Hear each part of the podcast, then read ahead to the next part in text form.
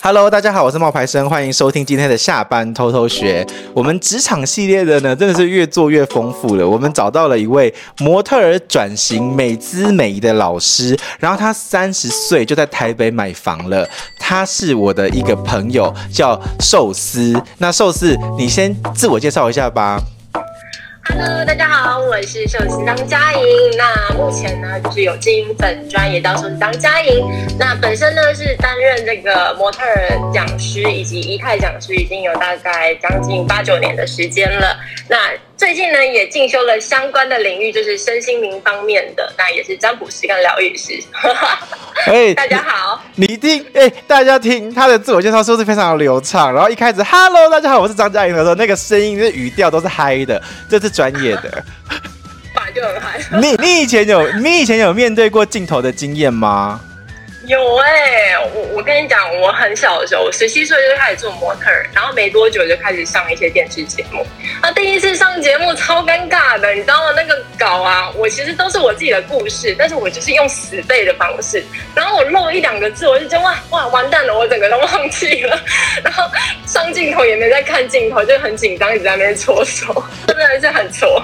因为你，我跟你说，你要去背稿会很难呢、对啊，小时候不懂啊，因为我那时候才十七岁，我也没上过镜头，然后我就用死背的，所以我漏了一两个字，我就整个整个会很紧张吧？对啊，超超级紧张。那现在这个美姿美仪的这个工作啊，它是属于你的第几份工作经历啊？其实如果要算的话，认真做的工作算是第一个。那因为我就是小时候我有去那个美发店打工，做了半年。那我也不知道这样算不算，算半工半读，然后也算是学一些经验吧。可是你不是以前也是模特，模特也算一个工作啊。搞模特儿，然后我真的就差不多哎，就是模特儿啊，自媒体啊，啊，讲师是另外的啦。哦，所以应该算是第二个工作。如果模特儿的话。那你现在做这个美姿美仪的老师啊，我跟你讲，这个这个工作啊，你要好好的多多推广。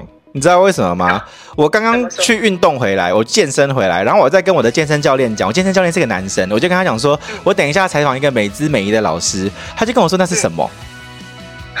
真的、哦？对，我说我说美姿美仪就是教你怎么走路啊，然后不要弯腰驼背，要抬头挺胸啊什么的。那个男生就问我一句说。哎，那这种工作真的会有人去上课吗？我说当然有啊，还有人教你怎么专业的走路，或者怎么样才可以走得好看。其实这是很多人会在意的事情，对不对？嗯，就是很多出社会的人，因为一般我们可能在求学时期，也许我们觉得啊，就做自己啊，不重要啊。但是当我们踏入职场的时候，有时候我们不懂一些社交礼仪，有时候我们就是上台的走路风范看起来就很挫。有时候我们成为一个领导，我们成为一个呃大家长，或是我们成为一个主管，我们要去勉励大家的时候，我们拿不出那个气场。那这个气场呢，就是美姿美仪可以去做一个学习的地方。我那个时候跟寿司，我们有一起去日本玩，然后我那时候看到寿司每一次在走路的时候都是摇曳身姿，然后他在吃饭的时候去夹菜，我就想说，哦，这个人真的是哦，是很硬吗？他也不是硬，因为很自然，可是你就会觉得说他的仪态是很漂亮的，真的。我觉得，嗯，我觉得仪态就是一个人不讲话的名片。当你还没有跟人家对话的时候，你的所有的仪态。言行举止就是代表你这个人。嗯、那如果呢，我们第一印象给人家一个很不错的印象，不管是未来的合作机会，或是你对我的好感度，我们可能会有一些相互配合的机会，也会大大提升。那你现在帮助过多少个人去调整他的美姿美仪跟他的这相关的事情啊？其实我大概从二十二岁就在在那个道江护家教。然后一直到现在，我都是偶尔会去大学教课。嗯，那我觉得应该算起来应该有上千名吧。哇，保守估计了。这种课是属于那种一对一的，还是一对多的啊？我现在是一对一的形象教练，但是我在学校是一对多，所以我看过非常多人走路，哦、然后我也知道，哎，很多细节要怎么样去调整。这我我觉得其实是经历经来的啦，就是练来的。真的哎，我觉得这件事情不容易哎。会啊，就是熟能生巧啊。那因为你说你有在做自媒体嘛，对不对？对。那你是怎么变成网红的啊？这哦，就是其实呢，我很久以前，大概二零零八年就开始在那边玩无名，然后后来就是……哎，你跟我差不多哎。真的吗？真的，我也是二零零八年。哦，真的哦。对。但是我那时候是就是玩票性质，我就在那边发一些照片。然后后来也开始接模特的工作，十七岁开始做模特的工作嘛，所以就开始发一些作品照。就从那个作品照，因为很少人会上节目，也很少人会拍一些模特的照片，所以那个时候就很容易上推播，然后就就有上了什么百大的正美墙这样。哦，还蛮 lucky 的。对啊，然后后来就二零一零年就开始经营脸书粉专，然后那个时候刚开始经营，因为我是模特儿嘛，所以我也是拍一些作品照啊。因为很多人都会对于演艺区块蛮好奇的，觉得啊这些人在干嘛？啊自己现在在干嘛？所以当时经营就还蛮，我觉得算是前期算蛮顺利的。那后来就是大概二零一四年，就是因为我我经营本专也蛮久了，就被黑男的经纪人就是就是。邀请合作，嗯，那邀请合作，我们就拍了一些短剧。那其实我在合作以前，我我在脑海里就是会在那边乱想一些情节，然后，然后我就想说，有朝一日如果把它拍成影片，应该蛮有趣的。刚好他就来找我合作，然后我就跟他讲我的 idea，我们就拍了几部，哎，效果还不错。后来他就长期找我拍一些十二星座的影片。哦，那就开始要有演技了呢。对啊，就其实一开始就乱演，自己演自己快乐的。然后后来就是也有有去学那个演艺班，然后去精进自己的演技，然后是在镜头上面的权限啊。那你本来是学什么的啊？跟这个有关吗？我以前是时尚系的，其实有一点相关，跟走秀这些有一点相关，但跟这个镜头表演，我觉得就是还是有点落差啦。跟镜对镜头跟对展演，但是还是有点落差的。等一下，等一下，等一下，你说你是时尚系的？对，时尚系。什么是时尚系？就是、就是、它就是包含美容、美发，然后跟服装。哦，所以有一个系叫做时尚系，然后要学美容、美发跟服装。对对对。要学化妆吗？要学化妆，但他的化妆就是否就是那种什么要考证照那种。哦。画出去会蛮特别的，这样。对啊，哎，那像你们学时尚系的同学，未来是演想要成为演艺人员的那种那种系所，你们这种系所未来出来的话，都是做模特儿吗？还是说他会去做新娘秘书啊，那种美业相关的产业吗？这种？其实我觉得不一定学什么就会当什么，也有人去当做美发师嘛，然后模特儿。演员都有，但比较少数。大部分就是，哎、欸，就是毕业的时候不知道要干嘛。对对对对，了解。有时候你去学的也不一定是你真的要，因为很多时候在什么高中要升大学，很多人都很迷茫，乱选一通。嗯嗯嗯，对啊。那你觉得你是一个迷茫的人吗？因为我很早以前就在做模特儿啦，所以很多时候我都在半工半读。那这段期间，我就觉得我就是要以就是。呃，公开演出的方向为主要发展。那你现在的这个工作时间的分配啊，跟以前比的话，嗯、就是像你以前模特儿那个时期啊，有比较弹性吗？嗯，因为我模特儿时期，我只有短短的三年期间有签约，那其他时间我也都是算是弹性自由，就是自己安排。那基本上就是有 case 有接。以前啦，那现在的话，我会比较是有。算是有一些规划，例如说，我早晚都会各运动各一次，然后我每天都会听说书，我每天都会看书，我然后有时间就是每天我都拨一个时间来想一些题材，要怎么样去 promote 自己的专业的题材。因为现在拍片剪片都非常简单，所以也会来做一些剪片，然后整理一些课程课纲。你的剪片都你自己剪哦？对啊，哎，很简单哎，就是它是要花时间啊，但是不难呐、啊。对啊，因为我以前是学 Premiere 的哦，我为了要自己剪辑，我是学 Premiere 哦，超难，那剪一部片要弄一两天以上。现在呢，你是用什么剪？剪映？现在我大概十五分钟、三十分钟就可以产出一片喽。等下等下，什么 app？什么 app？分享一下。没有啊，就剪映啊，你 应该有用剪映吧？有有有，哎、欸，那我推荐你，我觉得美图秀秀比较好用。哦，真的吗？对，因为美图秀秀的字体比较漂亮。可是它有时候字体会跑掉，不会，美图秀秀有繁体字库哦，真的、哦。可是它那个自动上字幕也有，也有 一模一样，而且对，就是这点是我新发现的。而且美图秀秀现在甚至还可以，它帮你 AI 翻译成中英对照。哇，好棒哎！对，怎么那么优秀？对，这点我推荐你，就是我觉得我有去看你的影片呐、啊，你有一些字就是很粗大，有没有？粗大是对的，对，可是美图秀秀的粗大有比较好看的。对，有比较漂亮的，你可以去看。然后它一年的话，好像是。呃，八百块吧，就是因为我自己也是剪映的用户嘛，我也有我也有买剪映，然后我也有买美图秀秀，但我觉得有一些功能，比如说像那种加速或是 delay，你知道吗？那个是剪映好用，可是我觉得调色跟上字幕是那个美图秀秀好用。对，哦，真的，对，感谢，非常非常有差哦，因为它那个调色，我跟你讲，它那个调色是可以有一个配方功能，所以你如果要瘦脸瘦身，你一次就是套用进就全部都用好了。好棒哦！对，不会弹掉吗？不太会，我觉得不太会，我觉得不太会。哦，真的，对，太棒了。对，而且其实就是活在虚拟世界。而且你那么瘦，你没有差吧？我要不瘦脸？你还要瘦脸？你会瘦脸？我跟你讲，你要注意这件事情。漂亮的女生不要再一直瘦脸了，因为像林志玲，她也很爱用瘦脸。可是你有没有发现，林志玲她用瘦脸，她就会把自己变得很怪。哦，因为你们已经很漂亮了，不要再开那么多瘦脸，你要让我们怎么办的、啊？哦，我可能在现实生活中认不出来这谁 呀？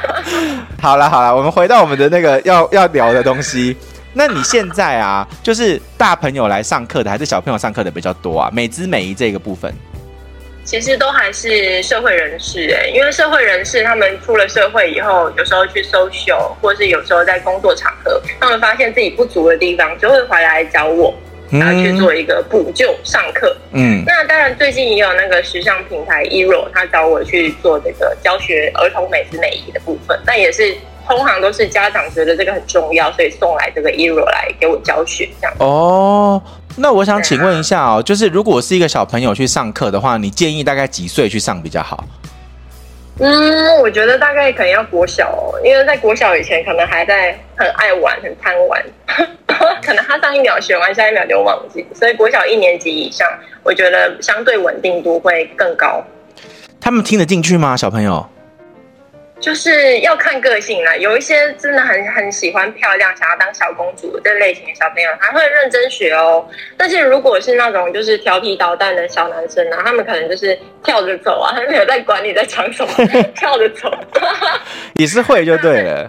会啊，所以就是要真的小朋友想学啦，因为有时候只是大人觉得你需要学，然后小朋友根本不想学，那他来就是来混的。你这个美姿美仪，除了走路，除了仪态，有没有表情管理啊？有啊，就是我会，因为很多人要拍形象照嘛，因为形象照就是放在名片或者放在你的大头照。那很多时候我们就是动作摆出来了，但是看起来就是没有那个气场。那很多人也会找我来恶补这一块，然后去拍出一个更符合他的形象的形象照。哦，我会问你这个问题，是因为啊，我也有在拍影片嘛，对不对？然后我有在教别人怎么拍那个一些短影音啊，然后那些在教学的时候啊，就会有，我记得我有个朋友，他就跟我讲说，哎，为什么冒牌生？我发现你个人平常讲话跟你在拍影片的那个讲话是不一样的。然后我那时候就有心中有点骄傲，就说当然不一样啊，因为我对镜头的时候，我会有一个表情管理，我会比如说要微笑的说话。他就说对，所以我跟你说，就是这个是有一个市场的。你教的经验太丰富了，所以我觉得如果大家想要学怎么样美美的上镜头，然后讲话的话，你真的应该去找寿司。我跟我朋友小时候有玩过一个游戏，就是你知道那个。有一个表情叫做似笑非笑的那个撅嘴笑吗？啊，酷笑的那种感觉，就是就是那个嘴巴有点上扬，但是他又没有笑出来，他没有露齿。要歪一边吗？不用歪一边，不用歪一边，是是那个维多利亚贝克汉贝嫂很会这个笑容，啊、对，就是那种有点就是模特的那个鸭嘴巴，鸭嘴巴那种。嗯，对，然后那一个其实也要练呢，那不是随随便便就可以用的，啊、那是要练习的。我我觉得那个诀窍不止在嘴巴，还有你的眼神。如果你眼神空洞，然后你再怎么压嘴巴，看起来就是很怪啊。哦，原来如此。哎、欸，你突破我的盲点呢。你就是你，你如果拍得出来，其实你也有抓到那个点，只是你没有注意到而已。嗯、要练习，那个要找角度跟练习。嗯，就是多照镜子。好，那再来一个下一个问题是，你这种类型的工作啊，你是怎么样找到你的客户啊？找到有客户，其实我没有在找，我通常都是经营我自己的版面。我觉得只要你把你的形象、你的版面经营好，你就会吸引那些有需求的人来找啊。像我就会拍一些素人改造，然后改造仪态，改造可能化妆，整体一个大转变以后，可能有一些自己也想要改变这样的人，他就会看到我的影片，然后就会来报名。嗯。那你现在在做这件事情啊？你觉得你在工作里面最有成就感的是什么？其实我觉得以前以前是数字上的成就感，例如说，就是可能我们看到那个影片，很多人看就会觉得很开心啊。但我现在啊，因为我常常去做一些素人改造，以及我有在做身心灵，我看到他们真的是由内而外、发自内心很 happy 的时候，或是找到自己自信的那一面的时候。闪闪发亮在镜头前面的时候，我就觉得与有荣焉呢。我觉得现在觉得，我觉得最最有动力去做目前想做的事情，就是看到这些结果。哎、欸，你这样很正面的，因为我刚刚听到你说数字这一块，我以为你要讲的是哦赚钱的这件事情。因为大家不要小看寿司哦，寿司虽然很年轻，但是他也已经买房了哦，对不对？对啊，你贷款付完了没啊？快了，快了！哇，听到了吗？快了哎、欸，快了，不是说还有很多哦，就是快了哦。三十岁买房是很厉害的嘛，对不对？那你是怎么样规划自己的财务啊？哦、呃，就是因为我做模特的时期，其实运气也蛮好的，我很快就在二零一二年以前，我就累积了八万粉丝。所以那个时候我只要我我如果工作的话，几乎比较容易被挑中，因为厂商也会看，哎，这个人气怎么样啊？那也因为在经营无名时期，有吸引一些粉丝，就是到脸书来追踪我，所以就是在本专有一定的人数之下，我觉得就是工作可能也比较容易被挑中。然后在很多的工作机会，我几乎是存下百分之八十的钱。我一个月只花一万多块哦，包含劳健保啊、工作要用的服装搭配啊、整体开销。哦，你我我会对这么省的关系，是因为我是住在家里，大部分的钱我都是存下来，因为我想要买房子，让爸妈可以过更好的生活，所以我把所有的钱几乎都存下来，只存下来这样。百分之八十都存下来，一个月只花。一两万，一万多，一万多，一万出哇！对，好拼哦，看起来有点克难的状态，很拼哎！我讲真的很拼，一万多，就连是十年前去想象，十年前要一个月只花一万多都不容易哎。对啊，因为我真的是没什么物欲啊。嗯，可是你你现在你现在也是一样，就是这么省吗？我我现在没有了，因为我房子已经买了，而且我已经规划好，因为我我现在就是有买基金嘛，他每个月都会配息给我，就给我大量的安全感，所以我现在就可以稍微过我想要过的生活。哇！等到房贷付完以后，应该就是会更快乐一点。你那个，你你不会也是 Selina 教你的吧？Dr. Selina。其实我觉得 Selina 是给我看了很多书啊，然后就是也有也有他有出课，我都有去学嘛。对。那我觉得她带给我最大的帮助是，她让我有投资的勇气。因为我以前是死存类型，我觉得那我如果亏了，我不就死？我在那边白费工作，我不就白白辛苦了？对。是看了他的书去转了我这个念头，我觉得好像必须要给自己更多的安全感。所以你是把一部分的钱 OK 买基金。所以你现在是每个月定期定额存基金哦？对啊，但是我也已经有先丢一把钱进去基金，我才能每个月领配息啊，像老人年金这样。啊，我懂，我懂，我懂，就这样子比较好啦，这样比较好。对啊，就是会给自由业一点安全感嘛。那我这个要跟你学习，因为我也有放进去，可是我现在没有到每个月配，我现在好像是每三个月配。哦对，那它可以就是分散风险啊，就是它还有别的吃，他其实是可以凑一凑，每个月都可以。对对对对，他现在也在教我做这件事情啊。耶，太棒了。对，那最后就是我想问你，就是还有几个问题了哈。有一个问题是这个，你觉得啊，长得漂亮的女生好处多还是坏处比较多？其实我觉得当然是好处多啊，因为更容易被看见啊。但是坏处就是呢，会有一些觉得。觉得你看外表，你是花瓶的人，你就越需要努力的去证明你自己不是。但我觉得它也算是一种动力吧，就是你要去证明自己不是，不只是花瓶的动力。像是以前我做模特的出身啊，很多时候我都要跟超级美女站一排哦，当然就是要去试镜嘛。但我们只是为了一个职位，一个一个这个工作机会去竞争。那当然当下我就是，其实竞争久了会有一种内在很匮乏的感觉，会会觉得很面容焦虑。然后我也常常在问自己，就是我除了外表，我还剩下什么？那我如果我老了还剩什么？我其实很常在问自己这个问题。然后问一问，我也会觉得心情好糟啊，好像一直找不到答案，就一直找，一直找。当然，我这个过程中，我也是找了很多斜杠，后来才发现，就是协助人家变自信，找到身心灵这个区块，以及美姿美仪这个区块，可以协助人家内在跟外外在都可以变得自信。我觉得，哎，反而我就不会去内在有这么匮乏的感觉。哎，很好哎，就是你找到了自己的方向哎。对啊，我觉得找到方向，真的你就不会不会，嗯，一直向外求。例如说，可能人家今天说啊，你脸好大，然后我就我就要心情不好一整天。然后或者哎，你今天你你腿好短哦，然后我就要心情不好一整天。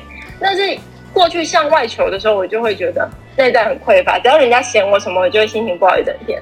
但是我现在人家说什么我怎样呃腿太短啊，然后脸太大，我都没感觉，因为我的价值不只在外表。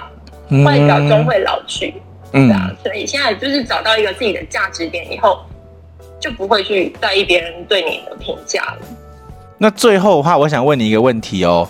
如果说现在有一个年轻人，他要踏入社会了，即将要踏入社会的新鲜人，你有什么想要跟他们说的话吗？我希望在收听的观众朋友啊，如果你还没有找到你自己闪耀发光的一面，你一定要相信一句话：天生我材必有用。就多尝试、多学、多看，你就看你对哪方面比较擅长，去钻研它。你在你的领域深耕啊，成为这个领域的强者，就不会因为外在不够高、不够美、不够帅，然后去贬低自己，去容貌焦虑，去自卑，甚至成为讨好型人格。活在别人的眼里啊，我希望大家也祝福大家都能够找到自己独一无二、充满价值的魅力点。哇，这好，这个好讲哎！废话，我要上你的节目，当然认真做功课啊！真的很厉害哎哎，真的很棒哎！我们今天很谢谢，就是寿司可以来跟我们分享他的这些经历哎。那他现在大家要知道，他现在不是只有做网红哦，他其实还有美姿美仪。不是最近有在进修身心灵课程吗？我现在其实已经是占卜师跟疗愈师了，嗯，然后也会有一些个案，因为觉得我算的蛮准的，所以来找我学习塔罗牌。嗯，所以那这是这一两年去钻研的一个新的领域。嗯，所以我想要跟大家讲说，除了美姿美仪之外啊，如果你想要学习占卜啊、塔罗啊，或是你想要去找寿司算命啊，也可以，对不对？对，欢迎大家，嗯、也谢谢冒牌生找我来上你的节目。如果大家要学习社群行销，就赶快找这个冒牌生。呃、谢谢 谢谢，呃，我那我们今天的分享呢，就差不多到这里了。那谢谢大家今天的收听，那也希望寿司呢以后有机会再来我们的节目了。我们要跟大家说拜拜喽，拜拜，拜拜。